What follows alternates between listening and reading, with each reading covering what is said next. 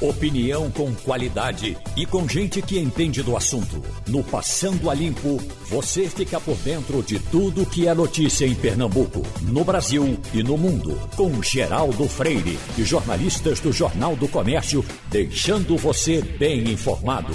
Passando a Limpo. Feito para o debate de hoje, o Passando a Limpo de hoje, que é dia 26 de janeiro. Ainda estamos no primeiro mês do ano de 2021. E o Passando a Limpo tem Maria Luísa Borges, Romualdo de Souza e Wagner Gomes. E seria excelente a gente ter um debate ou um Passando a Limpo inteiro sem falar de Bolsonaro. Eu juro a vocês que, por mais que algumas pessoas achem que é uma marcação, um desejo de falar, acho que não sou eu, acho que todos gostaríamos de deixar isso para lá, até porque não resolve nada. Mas se trata do presidente da República, de atitudes que são tomadas uma atrás da outra, e seria muito estranho a gente não tratar desse assunto, como, por exemplo, esse novo rolo com as vacinas e com João Dória. João Dória não tem a cara de ser mais falso do que uma nota de três reais? Tem.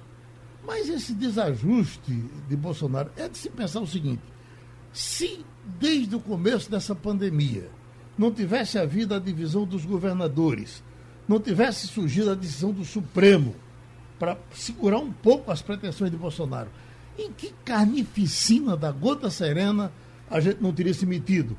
Quantos já estariam contaminados? Quantos a mais teriam morrido? Então é impossível a gente não tratar desses temas, por mais que algumas pessoas se desgostem com eles. E ainda digo o seguinte: se não é Dória que aparece com intenções políticas, vamos admitir que seja, e aparece para fazer o confronto, para dizer, não, vamos procurar a vacina. Foi ele sim, que no primeiro momento partiu, tem o Butantan, tem o dinheiro de São Paulo, e disse, vamos fazer assim. É, como é que seria Bolsonaro contra a vacina o tempo todo? Teria continuado contra a vacina e estaria pior do que está. Mesmo assim, eu estava vendo aqui o seguinte, olha, por conta dessas desarrumações, desse desse lenga-lenga, de não ter se juntado tudo com um só objetivo. Nós aplicamos até agora no Brasil 685 mil vacinas. Num país de 200 milhões e 10, 210 milhões de habitantes, nós aplicamos menos de um milhão de, de vacinas, pouco mais de meio milhão. E, e como é que vai ser? Eu estou, inclusive, vendo no, no, telão ali Paulo Guedes, ontem que entrou também para socorrer, para olha, a vacinação é um objetivo do presidente da República. Não é. Agora, é, é, é, é mentira. Em nenhum momento foi, e, e, certamente, não sei se vai ser um dia objetivo do presidente da República. Ele tem empurrado, feito um pau no gato. A gente sabe que a memória do brasileiro é muito curta, né, Geraldo? Mas nesse caso, a, a, as, as, afirmações do presidente da República foram tão recentes claro. que não saíram da cabeça. Não, não dá para entender agora, não dá para dizer, não, Bolsonaro é a favor da vacina. Bolsonaro é a favor da vacina da China. Como você bem disse, não é. Ele está sendo levado. Nenhuma. Exatamente, ele está sendo a levado. Da China, a da China é só para fazer confusão, né? Exatamente. Então. Para fazer política. É, né? é, de fato, quando ele apareceu ontem com aquela informação que veio da embaixada da China. E ele tá, tá, saiu numa foto, ele parece que pegou um, um fechado aí da China uhum. e tirou uma foto junto com ele. Pois é. Mas o que esse pessoal vem falando mal desses chineses é. há muito tempo. Agora. Burramente falando mal. Uhum, exatamente. Agora, que diga-se de passagem, Geraldo. O caminho é esse o caminho é isso. A vacina tem que chegar. Tem que haver um entendimento com os produtores de vacina do mundo, que são China e Índia, os maiores produtores. China e Índia, para trazer para cá a vacina. Sem entendimento, resultado, eles vão atender os parceiros deles, né? E é a tá vacina, tá é a vacina, apesar de Bolsonaro. Exatamente. Vamos em frente até o fim, foi isso que foi dito, é isso que inclusive alguns bolsonaristas sustentam. Tem inclusive um depoimento aí de um, de um presidente de tribunal, o cara que está assumindo agora, eu estava com o nome dele aqui, tinha separado o papel, uh, e esse me veio porque nós queremos ouvir até uma autoridade para tratar desse assunto. Mas está sendo organizado ali, depois a gente fala disso. Ele eh, dá um depoimento eh, que está repercutindo muito hoje, que é, é, é, alguma coisa feita assim com certamente com a intenção de, de, de bajular Bolsonaro, que já está usando esse depoimento dele. Mas olha, uma grande autoridade, pensando nisso, ele é presidente do, do Tribunal de Justiça. Uhum. O Chaveirinho já passou para lá, não foi? Uh, Oi, Geraldo. Oi, vamos. O desembargador ah. Carlos Eduardo Contar.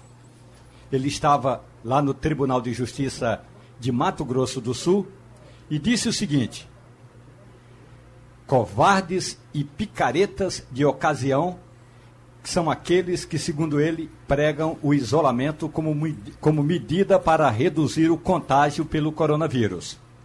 Ontem, na porta do Palácio da Alvorada, que é ali onde mora Jair Bolsonaro, tinha um grupo de manifestantes e apoiadores do presidente, e um deles era de Três Lagoas, no Mato Grosso do Sul.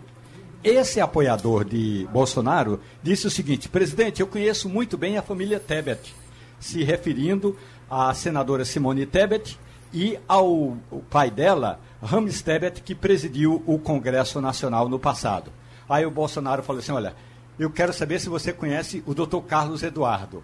E aí o apoiador eh, fez cara de paisagem, não sabia do que se tratava. A imprensa perguntou a opinião de Bolsonaro e ele falou que não estava a fim de conversar com a imprensa ontem. Mas esse desembargador, como a gente diz lá no sertão do Pajeú, soltou os cachorros contra todos aqueles que pregam o confinamento, o lockdown, o fechamento de negócios nessa época de pandemia. A rigor, ninguém seria a favor disso. Em situação normal, quem é doido para dizer fecha? É, é situação extrema. É, é, é, é, parar ou morrer. Quando você entra nessa situação, você não tem o que fazer. E é só o Brasil que pararia. E quem parou, quem deixou de parar não se arrependeu quando trazem a Suíça como exemplo. Já tem informação recente e, a, a, a, do, arrependimento da Suíça. O primeiro-ministro chegou a pedir desculpa e de outros lugares que tomaram as providências certas. Escuta aí o desembargador. Voltemos nossas forças ao retorno ao trabalho. Deixemos de viver conduzidos como rebanho para o matadouro daqueles que veneram a morte, que propagandeiam o quanto pior melhor. Desprezemos, pois, o irresponsável, o covarde e picareta de ocasião que afirme: fiquem em casa, não procurem socorro médico com sintomas leves, não sobrecarreguem o sistema de saúde. É, paciência, senhores. Os tempos realmente são estranhos. Mostremos nós, trabalhadores do serviço público, responsabilidade com os deveres e obrigações com aqueles que representamos. E por isso mesmo, retornemos com segurança, pondo fim à esquizofrenia e à palhaçada midiática fúnebre, honrando nossos salários e nossas obrigações, assim como fazem os trabalhadores da iniciativa privada que precisam laborar para sobreviver e não vivem às custas da viúva estatal com salários garantidos no fim de cada mês. Ele ainda bota uma mentira no meio que tem, alguém dizendo não procure médico. Isso não existe. Eu não, não. não escutei essa pregação. Geraldo, quem concorda com esse, com esse tipo de pensamento, uh, esse tipo lamentável de pensamento, defende sempre, a primeira mão, a economia. A economia não pode parar. Mas veja só, não existe economia sem saúde. Você vai pensar em economia no momento, por exemplo, que está vivendo a cidade de Manaus, no momento que está vivendo, por exemplo, o estado de Rondônia, que já também está passando por, um, por um, um período de caos também. Então, há como pensar em economia.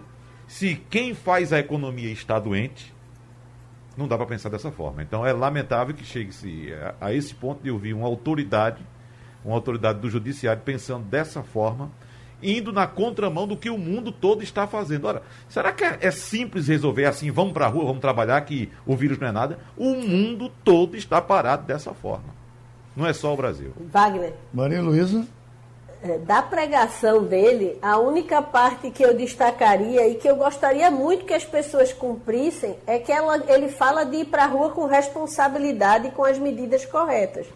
Porque eu imagino que se a gente pelo menos tivesse é, vivendo entre pessoas que praticam é, o isolamento de um metro e meio quando vai para a rua, o uso de máscaras, o lavar as mãos com frequência, usar álcool com frequência, se pelo menos a gente vivesse isso, essa pregação dele podia até, quem sabe, ter algum, alguma chance de se confirmar sem se tornar uma grande, um grande tsunami, que é como o povo está chamando a segunda onda em Manaus. O fato é que nós hoje temos uma população que vai para a rua sem máscara, temos inclusive gente negacionista que faz questão de, usar, é, de, de não usar a máscara como medida para mostrar uma posição política. Eu acho incrível, máscara virou uma posição política. Quando você tem o mundo todo usando, quando você tem um, o mundo todo pregando, o Ocidente demorou muito a perceber a importância do uso da máscara. É, para mim, a única parte assim que realmente eu queria que fizesse é, ecoasse no coração da, daqueles que negam a existência de uma pandemia é a parte dos cuidados. Exatamente. Tem uma questão com relação aí a Coração Partido, que foi é, divulgada ontem pelo assessor internacional do presidente Jair Bolsonaro, o Felipe Martins.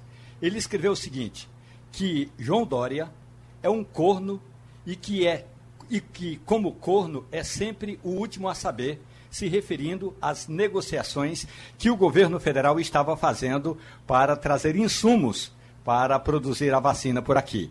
Agora, do assessor internacional chamar um governador de estado de corno, você ainda pode achar, olha, de um Coisa governo desse, né? até que é pouco, até que é elogio. O problema é que o ministro das comunicações, o Fábio Faria, foi lá, repercutiu o que tinha dito Felipe Martins, que chamou Dória de corno, e disse assim: é mesmo, é bizarro.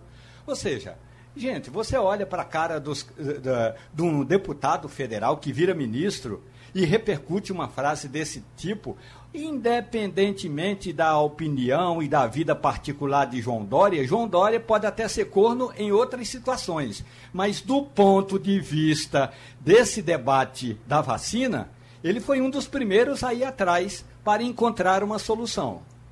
Quando o, o, Dória pegou isso ontem, possivelmente fazendo política assim, levou os ex-presidentes, né? levou Zé Sarney, levou Fernando Henrique, levou Michel Temer, tentou levar Collor, e Collor disse que não ia porque não queria, uhum. tentou levar Lula, Lula foi com outra palhaçada. Esses camaradas vivem com assessores, com seguranças, com carros eh, particulares. Eles poderiam, sim, estar tá, de alguma forma uh, uh, uh, usando esses serviços que recebem a favor das pessoas que pagam isso, que somos nós mas ele só conseguiu levar três. Quem devia estar tá fazendo isso? Quem devia estar tá fazendo isso era o governo central, levando tudo para lá. Olha, minha gente, estamos unidos, vamos partir juntos e cada um vai dar seu recado. Pois não, Maria Luísa? Sobre Michel Temer, eu acho importante registrar aqui é, que ele foi um dos grandes responsáveis por destravar a negociação com a China. É, segundo eu li hoje na coluna do Estadão, publicada no Jornal do Comércio, foi para ele que o embaixador ligou avisando que a matéria-prima viria. Então é importante ressaltar. E retomando o que você falou sobre a gente falar muito de Bolsonaro, qualquer lugar do mundo fala muito do seu principal líder político. Bolsonaro é hoje presidente da República Federativa do Brasil e ele é notícia em tudo que ele faça ou que ele não faça.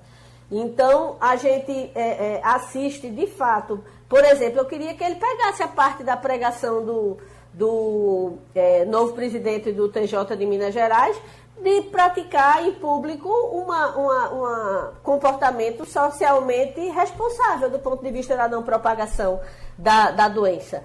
É, a gente não pode estimular que as pessoas sejam irresponsáveis. Infelizmente, o presidente não só estimulou, como fez questão de dar esse mau exemplo. E isso é notícia não só aqui, mas no mundo. Bolsonaro, pela atitude dele com relação à doença, é notícia do mundo. E sobre o negacionismo da vacina, precisou do ex-presidente Michel Temer para limpar a barra. Foi ele que batizou a vacina como vacina de Dória, não foi ninguém. Então ele dizer, pouco mais de um mês depois, não, a vacina é do Brasil. Meu senhor, foi o senhor que batizou de vacina do Dória. E vacina foi da China. Foi o senhor que comemorou no dia que morreu uma pessoa porque se suicidou no meio dos testes.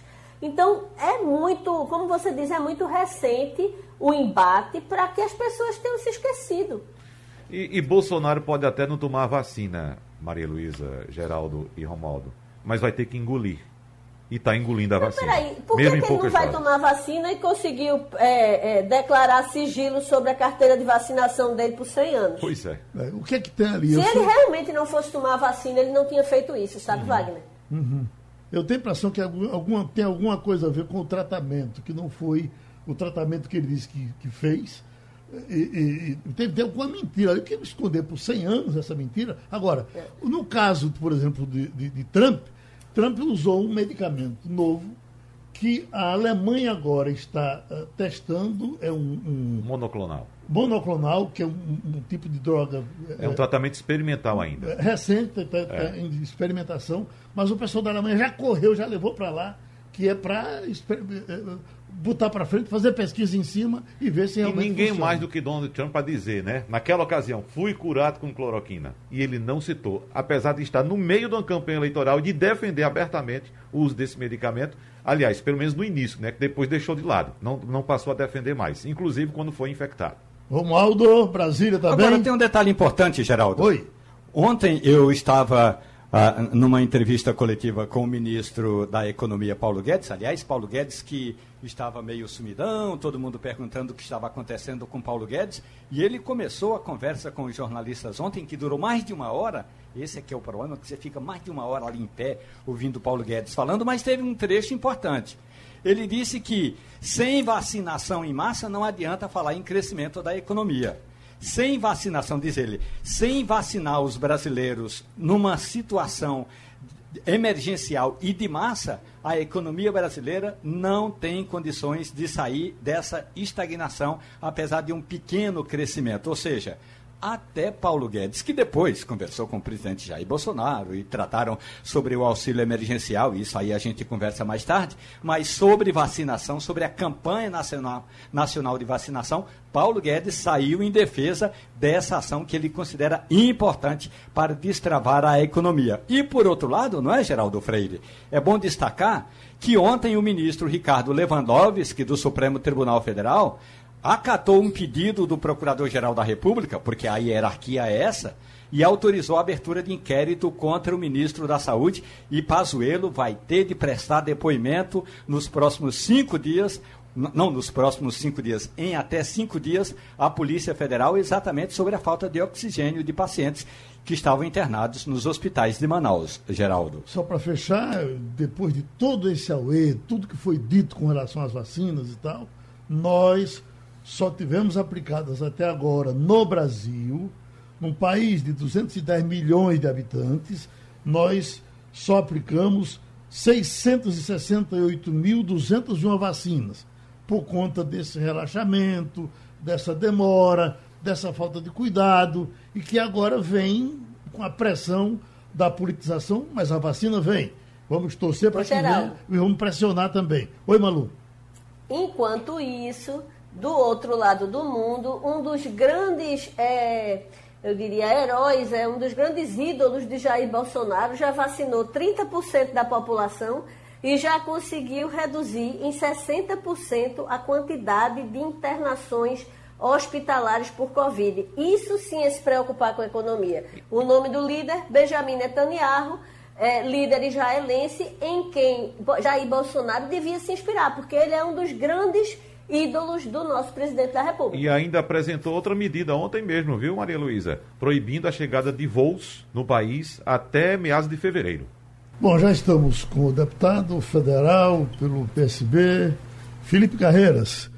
Eu até procurei o deputado logo no, final do ano passado, porque saiu aquela relação dos deputados, dos gastos dos deputados. Eu agora não tenho de cabeça uh, quantos os gastos, mas como rotineiramente a gente estava conversando com ele, porque era o deputado que menos gastava entre todos, digo, como é que ele fechou a agenda dos gastos no final do ano? Não consegui falar com ele. Tem de cabeça aí os seus gastos, uh, deputado? Bom dia, Geraldo. Bom dia, Wagner, Maria Luísa, ao Romualdo também está por aí, a todos os ouvintes da Rádio Jornal. Um prazer estar falando com você. Infelizmente não deu para a gente se falar no final do ano, eh, Geraldo. Teve um, um contratempo aí, a gente um desencontro, né? Eh, eu fechei o ano é, como o terceiro parlamentar que menos gastou no Brasil, entre 513 deputados, é, o que menos gastou em Pernambuco e no Nordeste, que a gente está fazendo nada mais do que um compromisso que nós celebramos com a sociedade, com o povo, com o eleitor, o que a gente defende, a gente tem que praticar, né? Então a gente fechou o ano passado com R$ 2.300, eu acho, aproximadamente, é, do nosso gasto com a verba de gabinete. Alguém já lhe chamou de bobão por causa disso? Não, não. É, é, normalmente as pessoas é, têm um tom elogioso, né? Uhum. É, alguns colegas eu imagino que não ficam satisfeitos, mas a gente faz o que a gente acredita, também não tem que criticar nenhum colega, todos estão dentro da legalidade também, e eu procuro apenas fazer minha parte, fazer o que eu acredito e ter valores que a sociedade defende.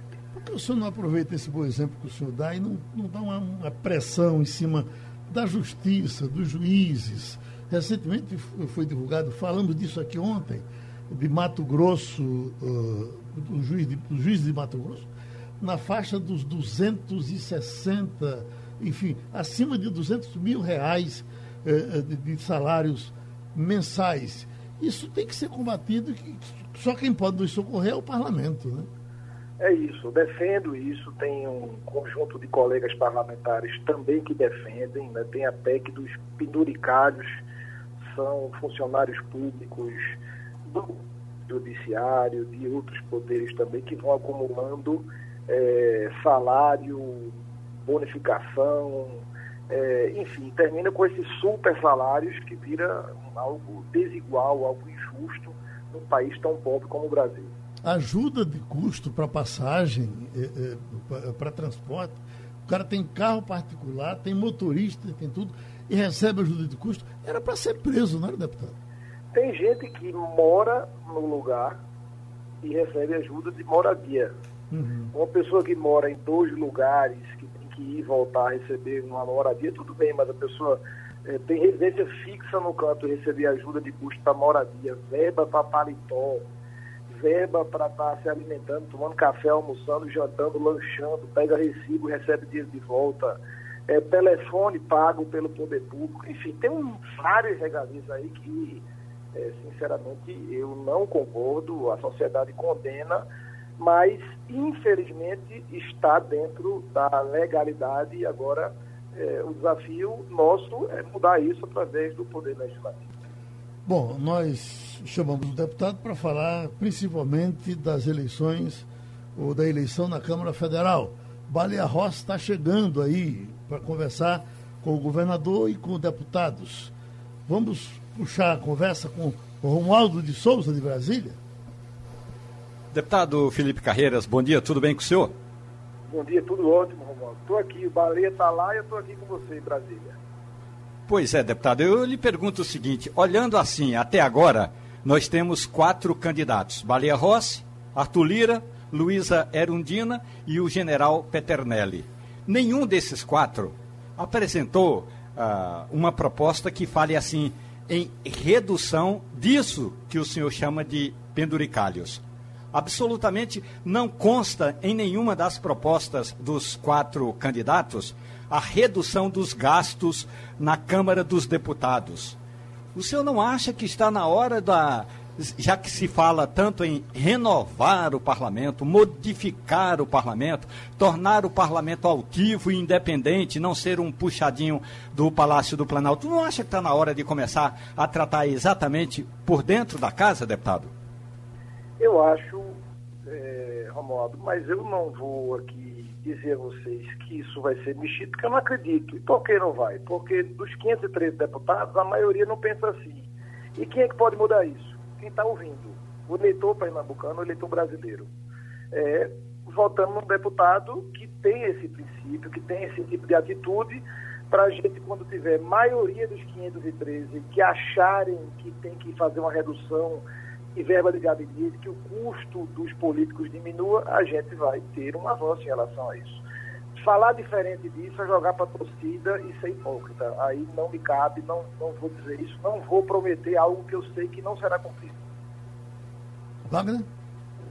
Deputado Felipe Carreiras, vamos falar um pouco a respeito também do futuro, do pós-eleição na Câmara, né? Que nós temos aí vários candidatos na Câmara também no Senado, né? Aproveitando também, porque nós temos aí os candidatos que concorrem à presidência da Câmara e do Senado, mas temos uma pauta que está sendo uh, discutida por alguns setores da sociedade, que é a pauta do impeachment do presidente Jair Bolsonaro. O, o candidato Baleia Rossi diz que o impeachment não é bandeira da candidatura dele. O candidato Arthur Lira, evidentemente, nem, se fala, nem toca nesse assunto. Agora, nós temos a informação também, aumentando uh, essa pressão, deputado, de que líderes evangélicos e católicos vão aumentar essa pressão pela abertura de um processo de impeachment contra o presidente Jair Bolsonaro no Congresso, em um movimento que vai ser apresentado como uma frente de fé. Então, um grupo de religiosos vai formalizar hoje, inclusive, na Câmara, um pedido de afastamento do presidente Bolsonaro sob argumento de que ele agiu com negligência na condução da pandemia de Covid-19, agravando a crise. Agora, deputado, uh, há clima, há possibilidade, há quem diga, inclusive, que uh, impeachment só sai com pressão das ruas. Nós não estamos encontrando essa pressão da, das ruas, não sei se por causa da pandemia, mas o senhor vê clima uh, de se discutir na Câmara, no pós-eleição, evidentemente, um processo de impeachment do presidente, ou seria mais um caso de interdição do presidente mesmo? É, veja bem, Wagner, eu acho que o que está sendo colocado agora essa temperatura do impeachment, por mais que o presidente Bolsonaro tenha inúmeros erros quando diz respeito às suas falas, falas inconsequentes, é, os erros é, no processo da pandemia, da condução, é, da falta de integração com os governadores. O que está acontecendo é que o presidente está no momento com avaliação em queda, isso é um fato, mas esse clima de, de impeachment, quem está colocando é a eleição do parlamento. Imagino que o presidente Rodrigo Maia, junto com o próprio Baleia, para esquentar esse clima através da imprensa, de alguns segmentos, de setores da esquerda, do próprio PT e PCdoB. E é importante que a população saiba. É, quem tem o poder de iniciar um processo de impeachment exclusivamente é o presidente da Câmara. Repito, o presidente da Câmara. Rodrigo Maia tem 61 pedidos de impeachment na gaveta. E não iniciou. E vejam que loucura. Ele é que está coordenando e sendo o grande líder do processo sucessório na Câmara. O Baleia é escolhido por ele. E o PT, PCdoB, PDT e até parte do meu partido está apoiando a candidatura de Baleia. Então, muitas vezes, a política quer enrolar o povo, pensa que o povo é besta, mas o povo não é besta. Tá? Então, eu quero também dizer o seguinte: para mim seria muito cômodo para jogar para a torcida dizer que seria importante iniciar um processo de impeachment. Não farei isso. Eu posso perder voto, mas não perco a minha coerência. O Brasil passa por um momento extremamente difícil, delicado. A prioridade total é a vacinação do nosso povo. Temos poucas vacinas. Então, você iniciar um processo de impeachment agora é derreter a economia, é colocar a crise política. Um processo de impeachment ele demora, no mínimo, 10 meses. Então, é um castigo que poderia dar o presidente, mas o maior, o maior penalizado seria o povo. Então, eu acho que agora o foco é o parlamento brasileiro, os governadores, prefeitos, junto ao governo federal, cobrar o governo federal as vacinas e que o nosso povo seja imunizado. Maria Luísa Borges. É, bom dia, deputado. É, eu vou tentar fazer duas perguntas em uma, se me permite. Uma é, é já conhecido o posicionamento do PSB com relação à, à votação na Câmara dos Deputados que o partido acabou, de certa forma, é, esposando uma candidatura que tem como seu principal fiador o presidente Jair Bolsonaro. Então, a primeira pergunta era se o senhor vê nisso alguma incoerência do PSB é, estar ao lado de Jair Bolsonaro no apoio a Arthur Lira. A segunda pergunta é, considerando que o PSB do governador Paulo Câmara já, já de certa forma, indicou para qual é seu direcionamento, é, Baleia Rossi, ao chegar no, no Recife, ele vem pregar é, no, na terra arrasada, ele, vem, ele tem alguma chance de angariar algum apoio ou é mais uma visita pro forma? Eu acho, Maria, primeiro bom dia, eu acho que é, ele está fazendo uma visita protocolar, é, sua segunda visita, assim como o Arthur esteve duas vezes como governador, É, o governador deixou a bancada pernambucana à vontade para tomar a decisão.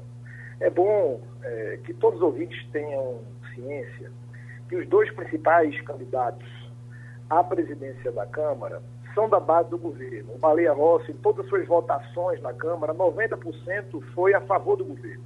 Arthur Lira foi 88%, ou seja, praticamente é a mesma coisa, são dois candidatos da base. É uma eleição interna da Câmara dos Deputados. Qualquer democracia no mundo, quem tem maioria no parlamento, indica o presidente da casa. Então eu fico muito tranquilo em votar em Arthur. Arthur é nordestino, Arthur tem compromisso em combater as desigualdades sociais históricas no Nordeste. E eu fico com muita tranquilidade é, com Arthur, com os compromissos celebrados, com bandeiras históricas do nosso partido. O partido é, tomou uma decisão de uma recomendação da bancada é, não votar em Arthur e nenhum candidato da base. É, é, vejam que contrassenso, é importante que as pessoas entendam. O candidato Baleia Rossi preside nacionalmente o MDB, o partido de Michel Temer. O líder do governo no Senado, o líder do governo Bolsonaro no Senado, é o pernambucano Fernando Zé Coelho. Então você dizer que Baleia não é governo é querer brincar com a inteligência das pessoas. Então eu voto com muita tranquilidade em Arthur. É, se Bolsonaro tosse por Arthur, aí é questão dele. Eu sou oposição a ele. Se Bolsonaro decidir torcer pelo esporte a partir de amanhã, não vou ter a torcer pelo esporte. Deputado, uh, o, o, prefeito do Recife, uh, João Campos, durante a campanha, disse repetidas vezes, repetidas vezes que não nomearia ninguém do PT para a prefeitura. O Jornal do Comércio hoje traz uma matéria ampla, de página inteira, certamente o senhor já tomou conhecimento, até talvez antes do jornal, de que essas nomeações estão sendo feitas. É de alguma forma descumprir o, o, o, que havia dito durante a campanha? Isso lhe contraria também? Nem um pouco. Eu tenho plena confiança em João Campos. Conheço a sua história, conheço a sua forma de fazer política. O que eu acompanhei, ele nomeou Marcelo Santa Cruz, que é um nome nacional é, em defesa dos direitos humanos. É, não é um, um, um, quadro, pelo que eu li, é, do PT, não é cota do PT, é uma cota pessoal de João. E eu acho que ele vai seguir cumprindo o que ele falou. Eu acho que é uma pessoa que poderá colaborar com, com a gestão, não é, é, secretário, é uma pessoa que vai colaborar pela sua história de militância em defesa dos direitos humanos. Pronto, então a gente agradece a participação do deputado Felipe Carreiras aqui, passando a limpo, recebe o presidente da UAB Pernambuco, advogado Bruno Batista. Doutor Bruno, estamos há pouco, vamos repetir para o senhor, uma declaração de um desembargador do Mato Grosso do Sul ao uh, assumir o Tribunal de Justiça, uh, condenando o isolamento social, uh, de alguma forma, enfim, que, querendo a abertura total, vamos para a rua, o fique em casa é picaretagem. Então escute, por gentileza. Voltemos nossas forças ao retorno ao trabalho Deixemos de viver conduzidos como rebanho para o matadouro daqueles que veneram a morte, que propagandeiam o quanto pior melhor. Desprezemos, pois, o irresponsável, o covarde e picareta de ocasião que afirme: fiquem em casa, não procurem socorro médico com sintomas leves, não sobrecarreguem o sistema de saúde. É, paciência, senhores. Os tempos realmente são estranhos. Mostremos nós trabalhadores do serviço público, responsabilidade com os deveres e obrigações com aqueles que representamos. E por isso mesmo, retornemos com segurança, pondo fim à esquizofrenia e à palhaçada midiática fúnebre, honrando nossos salários e nossas obrigações, assim como fazem os trabalhadores da iniciativa privada, que precisam laborar para sobreviver e não vivem às custas da viúva estatal com salários garantidos no fim de cada mês. Até que ponto esse doutor aí está cometendo o que os doutores chamam de crime sanitário. Presidente. Bom, bom dia, Geraldo. Bom dia a todos os ouvintes da Rádio Jornal. Sempre um prazer participar do Passando a Limpo. É, Geraldo, é, essa declaração, da forma como foi posta, ele traz uma falsa dicotomia entre preservação da vida e economia. Infelizmente, algumas pessoas vêm trazendo esse discurso como se fossem coisas irreconciliáveis e quando a ciência já vem demonstrando de forma bem clara de que o distanciamento social é fundamental né, para a prevenção do coronavírus, independentemente da vacinação ter iniciado, o vírus continua por aí e chamar de, de palhaçada, chamar de, de midiático, de de fúnebre, isso daí realmente é um, um, um, ato muito grave desse presidente do Tribunal do Mato Grosso do Sul e que realmente merece todas as reprimendas. Eu acredito que possa, inclusive, ser configurado, até pela posição que ele ocupa e pela dimensão é, que, vai, que vai ter repercussão a sua fala, como um, um crime realmente é, é, de índole sanitária contra aí, a saúde pública brasileira. Wagner? Presidente, é, esse desembargador pode, de forma compulsória, ser submetido a um exame de insanidade mental ou até mesmo vir a ser interditado, porque os termos que ele utiliza é, são termos com sinais trocados. Por exemplo, daqueles que venderam a morte. Ora, vender a morte quem manda as pessoas se aglomerarem e ir para a rua e não usarem máscaras, né? Diz, desprezemos os picaretas que venderam a morte, dizendo, fiquem em casa. Bom, isso aí a gente sabe que é tudo de encontro ao que recomenda as autoridades sanitárias mundiais. A autoridade, melhor dizendo, no caso, a Organização Mundial de Saúde, e aquilo que seguem os principais países desse planeta, para não dizer todos, presidente. Então, pergunto: Existe possibilidade de um exame de sanidade mental contra esse cidadão? O que está acontecendo também, vai ele diz verdades aí pela metade. Né? É, ele... é, exatamente, verdades com sinais trocados. É, exato. Então aí você, eu acho que na hora, quando, quando some de vida, ele vai ficar somente com alguma coisa é. que tenha dito uhum. da prática comum. Pois não, doutor Bruno? O, o, que eu acho lamentável, Wagner, Geraldo, é realmente é citar uma, uma sinalização política para um assunto tão sério, que se uhum. trata de vida é, se termina que isso virou uma disputa ideológica, um debate ideológico, como no Brasil se vem levando as coisas para esse lado, infelizmente, quando isso daí deveria haver uma grande união, uma grande concertação nacional para a preservação de vidas. Nós já perdemos mais de 200 mil vidas para essa doença terrível, é, essa doença que foi a maior causadora de mortes no ano passado.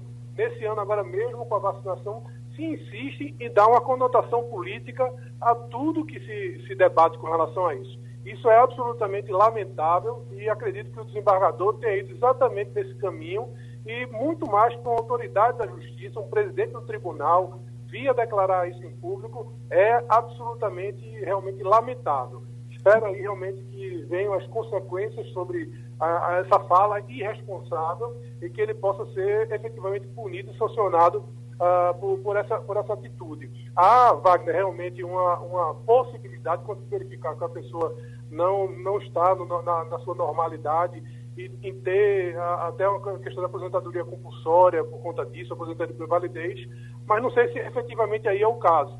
Eu acho que talvez realmente, é como eu falei, eu acho que talvez uma contaminação ideológica no discurso, que eu acho muito ruim essa dicotomia está é, tá afetando também uma questão tão séria quanto a preservação de vidas. Maria Luísa Borges.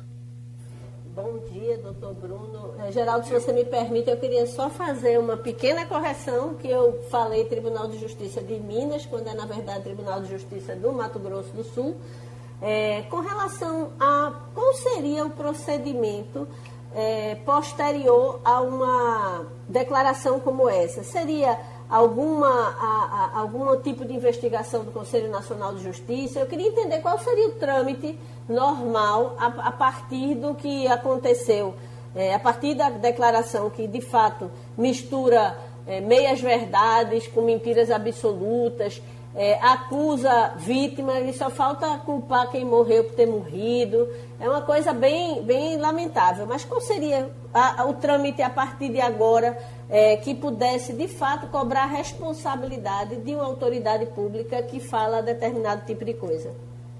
Perfeito, Maria Luísa. É, existe aí, no mínimo, eu diria três instâncias onde isso pode ser apurado. Isso pode ser apurado na esfera administrativa, a responsabilidade dele, aí cabe tanto a Corregedoria como ao Conselho Nacional de Justiça essa apuração administrativa da questão. Ah, no outro lado também há a, a apuração se houve conduta criminosa, conduta infracional na esfera criminal, e aí cabe ao Ministério Público a, avaliar, ofertar a denúncia com relação a isso. E há, inclusive, também uma possibilidade de, de na esfera civil, a esfera indenizatória, porque realmente há um prejuízo aí coletivo à, à sociedade, há um prejuízo coletivo à cidadania brasileira, que pode ser apurado, inclusive, por meio de, de, de ação própria na esfera civil. Presidente, a, a OAB Pernambuco está entrando com ação uh, contra o governo do Estado para uh, ordenar melhor essa coisa dos ônibus. Diminuir talvez a superlotação, obrigar os ônibus na sua totalidade a servirem na cidade, enfim, essa ação que a OAB entra hoje com relação à mobilidade e, e evitar as contaminações com superlotação de que forma o senhor está fazendo e o que é que o senhor espera, qual o resultado. O governo já lhe chamou para conversar sobre isso? Perfeito, Geraldo. É, a gente vem aí abrir um canal de diálogo, encaminhamos ofício tanto para o governo do Estado, para a Secretaria responsável por isso, também com o consórcio Grande Recife. É, enviamos um parecer técnico-jurídico da nossa Comissão de Defesa do Consumidor, é, mostrando que a, o funcionamento da totalidade da frota irá ajudar aí na prevenção do, do, da disseminação do coronavírus, que hoje a frota vem funcionando de forma reduzida, isso termina por acarretar aí uma uma superlotação, essa superlotação é prejudicial a, a, a, pra, é prejudicial para evitar a disseminação do coronavírus. Então a gente vê, abriu esse canal de, de, diálogo e estamos tentando aí que isso seja feito sem necessidade de se judicializar, que a gente possa fazer isso uh, por meio do convencimento. E estamos aí também com reunião marcada nesse sentido e esperamos que tanto o consórcio Grande Recife, como o governo do Estado, possam realmente é, ajudar isso daí. A gente sabe que há dificuldade, porque existem muitos trabalhadores também das empresas de ônibus que estão contaminados, que são do grupo de risco, isso termina por dificultar a colocação da integralidade da frota, mas nós achamos que existem alternativas para isso, porque quanto mais ônibus tivermos na rua, menos superlotação e menos aí disseminação do coronavírus. A sua ação também se envolve nessa questão, do, nessa questão de aumento de tarifas, ou isso aí é outra história? É, eu acho que aí tá, se trata de outra história. Também acreditamos que não é o momento de aumento de tarifas, não é o momento, é, principalmente em razão dessa, de toda essa situação em que, em que se passa, mas isso certamente será discutido aí na, na Câmara competente e tomarão realmente, esperamos aí a melhor decisão para a sociedade e para a cidadania, que no nosso entender é que não haja realmente esse ano reajuste. O nosso agradecimento ao presidente da OAB, Bruno Batista. Tem aqui uma pesquisa Datafolha dizendo que 69% dos brasileiros que receberam auxílio emergencial não encontraram outra fonte de renda para substituir o benefício. Eu até pensei que era mais do que isso, que era quase, que era 100%. Né? Que é que eles encontraram que pelo menos uh, uns 30% conseguiram, que uh, saíram dessa necessidade. Mas Romualdo de Souza, o, o ministro eh, Paulo Guedes, que estava ausente, apareceu ontem em Brasília, já fazendo discurso, tratou desse assunto. Quando esse assunto chegou para Bolsonaro, Bolsonaro disse: Isso não é aposentadoria, é um assunto vencido. No caso do ministro, o que é que ele diz? O ministro diz o seguinte: que é preciso fazer um levantamento da situação. Não definiu exatamente se é a favor ou contra, embora uh, no final do ano passado o ministro, quando recebeu uma carta dos governadores pedindo um estudo para que se, for, se prorrogasse esse auxílio emergencial, o ministro reuniu a equipe, aliás, conversou até com uh, o secretário do Tesouro e disse o seguinte: a gente tem de fato dinheiro? Não tem dinheiro. Então, é, ficou de conversar depois com o presidente Jair Bolsonaro. Ontem, depois daquela entrevista coletiva de que eu te falei, Geraldo, e em seguida, quando o presidente disse essas palavras aos apoiadores, o presidente disse o seguinte: olha, auxílio emergencial, minha gente, não é diz ele, auxílio emergencial não é aposentadoria. O benefício não é para ser permanente, é uma ajuda de momento. Aí logo depois os dois se encontraram, mas nenhum dos dois falou com a imprensa em seguida. O que eu o que a reportagem da Rádio Jornal apurou é: o presidente já disse, não tem de onde tirar o dinheiro. E aí joga a responsabilidade para o Congresso Nacional. Imagine que o Congresso Nacional aprove um projeto esticando, prorrogando o auxílio emergencial ou garantindo a, manu a manutenção dessa ajuda. Aí é o Congresso Nacional que vai ter de dizer de onde terá de tirar o dinheiro porque não adianta criar despesa se não diz de onde virá o dinheiro para pagar essa despesa. Geral. Essa forma deplorável de dizer as coisas, né? Porque, claro, ninguém. Quem é que está dizendo que é aposentadoria? Quem é que está propondo a aposentadoria? É outra história, difícil, todo mundo sabe que é difícil, mas é só um jeitinho de dizer que poderia ser mais leve. Né? Mas fica difícil também, Geraldo, acreditar na palavra do presidente. Né? A gente falou a questão da China, da, da, vacina agora há pouco, e a gente sabe a posição dele em relação à vacina, em relação à China, ele tendo que tomar a vacina a pulso. Agora, Romualdo, o Ministério da Economia, eu não sei se já adiantou nessa, nessa reunião de ontem, ou se essa informação é somente informação de bastidor, mas a informação que a gente tem aqui é que o Ministério da Economia já está discutindo, sim, uma nova rodada do auxílio emergencial, mas com uma condição, né, de realizar um acordo com o Congresso para aprovação rápida de medidas de corte de gastos. Talvez por isso venha esse arroubo, né, dizer não tem de onde tirar o dinheiro. O Congresso vai tirar dinheiro de algum lugar para pagar o auxílio emergencial? O secretário de Política Econômica, o Adolfo Saxida, me disse ontem à tarde que antes, antes ainda da saída de Rodrigo Maia da Câmara e do, de Davi Alcolumbre do Senado, ele, o Saxida, vai se reunir com os dois presidentes para que os dois presidentes deixem engatilhadas medidas nesse sentido. Medidas de reduzir custo, diminuir despesas. Aí, havendo a diminuição de despesa, que já está no orçamento deste ano, é bom lembrar? Então, digamos assim, hipoteticamente, tem aqui uma despesa destinada a comprar chiclete. Então, corta essa despesa do orçamento e esse dinheiro vai para o auxílio emergencial. Então, é nesse sentido que o encontro de Adolfo Saxida com os dois presidentes vai é, tentar equacionar e arrumar dinheiro para, se for de fato estabelecida essa despesa, talvez aí por mais três meses, o Saxida defende três meses. Agora também defende o seguinte. É, é, preciso que o governo tenha um controle, e aí o próprio, ministro, o próprio secretário reconhece, não é, Wagner? Que o Tribunal de Contas da União apontou que muita gente que recebeu o auxílio emergencial ainda indevidamente, ainda não devolveu essa parcela de recursos. E é muita gente, e o Ministério da Economia está lá com a papelada em cima das mesas e ninguém conclui essa apuração. Professor de 33 anos, Maria Luísa, morreu na Paraíba, 33 anos, por conta da Covid-19, após 20 dias de internação. Momento para a gente também falar eh, da, dessa coisa muito ruim para todos nós.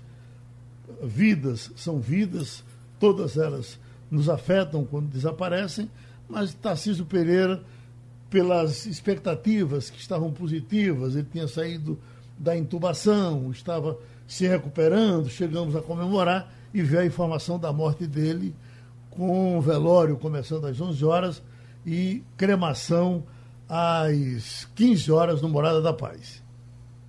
É, infelizmente, Geraldo, a gente tem tido que fazer vários desses registros, várias dessas é, homenagens desse luto constante. A toda semana a gente é, divulga aqui alguma notícia que nos entristece por conta da Covid.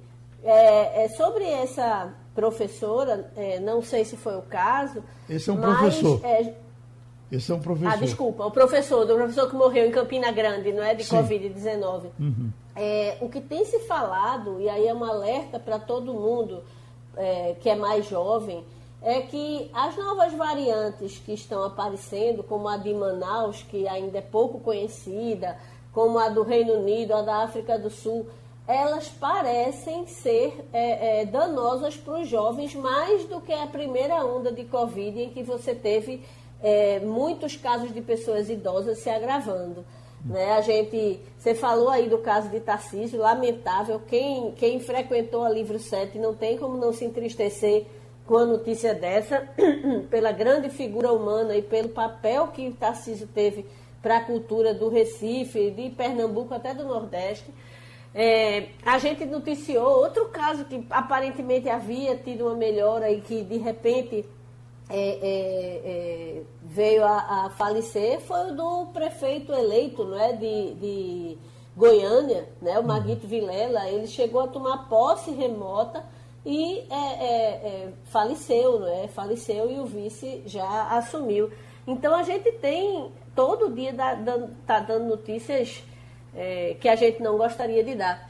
Mas se você me permite, Geraldo, eu queria divulgar um serviço aí que está no site da Rádio Jornal.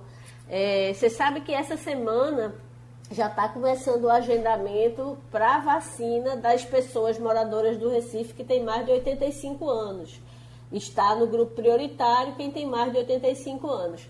Então, a, a, o site da Rádio Jornal está dando os locais onde essas vacinas vão ser aplicadas Lembrando que antes a pessoa tem que entrar ou via aplicativo ou no site do Conecta Recife para agendar. Então é, é, um serviço importante, está aí no site da Rádio Jornal, é assim que você entra em radiojornal.com.br e uma das notícias de destaque é essa. Eu, Eu acho que é um serviço importante. A gente tem lamentado muito, falado muita coisa ruim, mas vamos falar também desse sopro de esperança que as vacinas trazem para a gente, né? Fechando a informação, agora sou professor de Campina Grande, professor de 33 anos, René von Braun, uh, passou 20 dias internados, morreu de Covid-19. Ele não tinha comorbidade, que significa que era uma, uma pessoa sã, sem problema, e foi a, a, a doença que o atingiu profundamente e matou. Romualdo de Souza, o teu dia em Brasília, Romualdo. A agenda está pesada. Olha, a expectativa Pois é, Geraldo. Hoje a expectativa é a seguinte: o ministro da Economia, Paulo Guedes, vai conversar, vai se reunir com a equipe econômica para discutir exatamente os próximos rumos e eu vou tentar acompanhar essa ida de Adolfo Saxida, o secretário de Política, que vai, do Tesouro, desculpe, secretário do, do, Tesouro, que vai daqui a pouco na casa do presidente da Câmara dos Deputados, Rodrigo Maia. Então, o Saxida não é muito de falar assim na saída da casa é, das autoridades onde ele está frequentando, mas eu estarei lá na porta porque exatamente eu estou querendo saber se é possível apresentar essa proposta de que tratei antes, ou seja, o governo apresenta alguma medida para é, a manutenção do auxílio emergencial e, em contrapartida, o Congresso Nacional fala em cortes. Então, é, essa mesma proposta, Geraldo, já está com o Baleia Rossi e já está também com Arthur Lira. Saxida me disse que já encaminhou também